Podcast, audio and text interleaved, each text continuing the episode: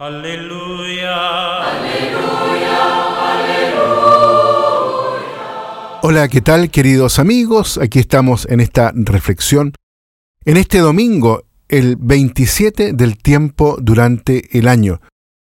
La liturgia nos propone ahí que revisemos Marcos en el capítulo 10, en los versículos del 2 al 16, un texto muy pero muy conocido por todos nosotros, donde la pregunta fundamental gira en torno a el matrimonio y la familia. Hay que decir que desde la creación sobre la familia se posó la mirada y la bendición de Dios.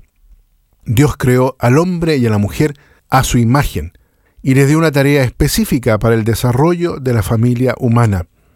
Tal como lo dice, cierto, ahí el Génesis en el capítulo 1, los bendijo y les dijo, crezcan, multiplíquense y llenen la tierra. Esta bendición originaria va unida a un designio preciso de Dios que su palabra nos acaba de recordar. No está bien que el hombre esté solo. Voy a hacerle alguien como él que le ayude. Así es como el autor sagrado del libro del Génesis presenta la exigencia fundamental en la que se basa tanto la unión conyugal de un hombre y una mujer como la vida de la familia que nace de ella. Se trata, en definitiva, queridos amigos, de una exigencia de comunión. El ser humano no fue creado para la soledad.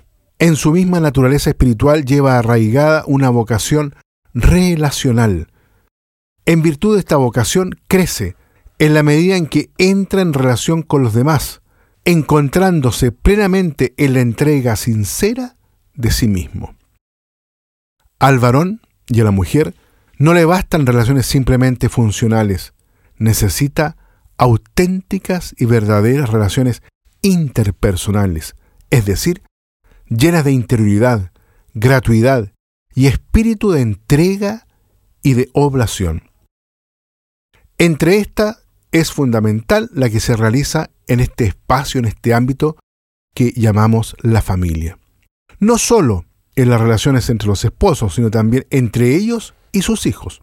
Toda la gran red de las relaciones humanas nace y se regenera continuamente a partir de la relación con la cual un hombre y una mujer se reconocen hechos el uno para el otro y deciden unir sus existencias en un único proyecto de vida. Por eso abandonará el hombre a su padre y a su madre y se unirá a su mujer y serán los dos una sola carne. Una sola carne. ¿Cómo no captar la fuerza de esta expresión. El término bíblico carne no evoca solo el, aspecto físico del hombre, sino también su identidad global, de espíritu y cuerpo.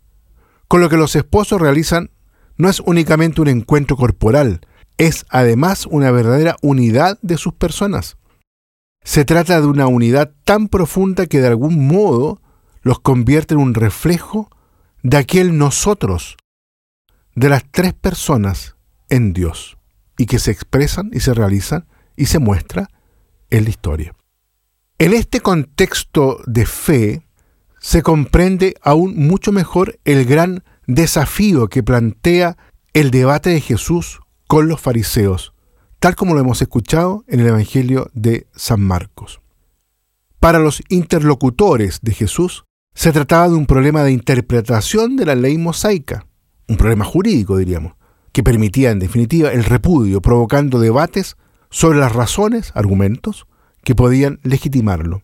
Jesús en realidad supera totalmente esa visión jurídica legalista, yendo al núcleo del designio de Dios. En la norma mosaica ve una concesión a la dureza del corazón, pero Jesús no se resigna a esa dureza. ¿Y cómo podría hacerlo? Él, que vino precisamente para eliminarla y ofrecer al hombre, con la redención, su misterio pascual, la fuerza necesaria, la gracia en definitiva, para vencer las resistencias ocasionadas debidas al pecado. Jesús no tiene miedo de volver a recordar el designio primero, el designio originario. Al principio de la creación, Dios los creó hombre y mujer. Al principio, Solo Él, es decir, Jesús, conoce al Padre desde el principio, desde toda eternidad, y conoce también al hombre desde el principio.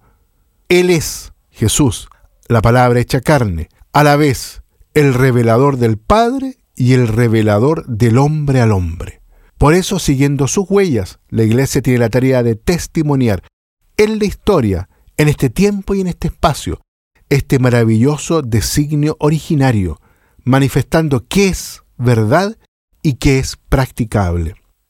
Ciertamente existen dificultades, pero Jesús ha proporcionado a los esposos los medios de gracia adecuados para superarlos. Por voluntad suya el matrimonio ha adquirido en los bautizados el valor y la fuerza de un signo sacramental que consolida sus características y sus prerrogativas. Es decir, los esposos cuentan con la gracia en el matrimonio sacramental. Se comprometen a manifestarse mutuamente y a testimoniar al mundo el amor fuerte e indisoluble con el que Cristo ama a la iglesia. Como dice San Pablo, se trata en definitiva del gran misterio, de este gran misterio. ¿Y quién lo dice? Con respecto a Cristo y la iglesia, su esposa. Muy bien, queridos amigos, los invito entonces para que en este domingo y especialmente en este tiempo, acá en nuestro país, donde comenzamos a reflexionar sobre la familia, que tengamos en el centro de nuestra vida, de nuestro anhelo, poder colocarnos más unos al otro, como un referente, para comunicarnos la vida de Dios, la gracia de Dios. Eso es lo que nos consolida y nos hace fuerte y nos hace sobrellevar toda experiencia, límite de dificultad. Que Dios los bendiga a todos y a cada uno.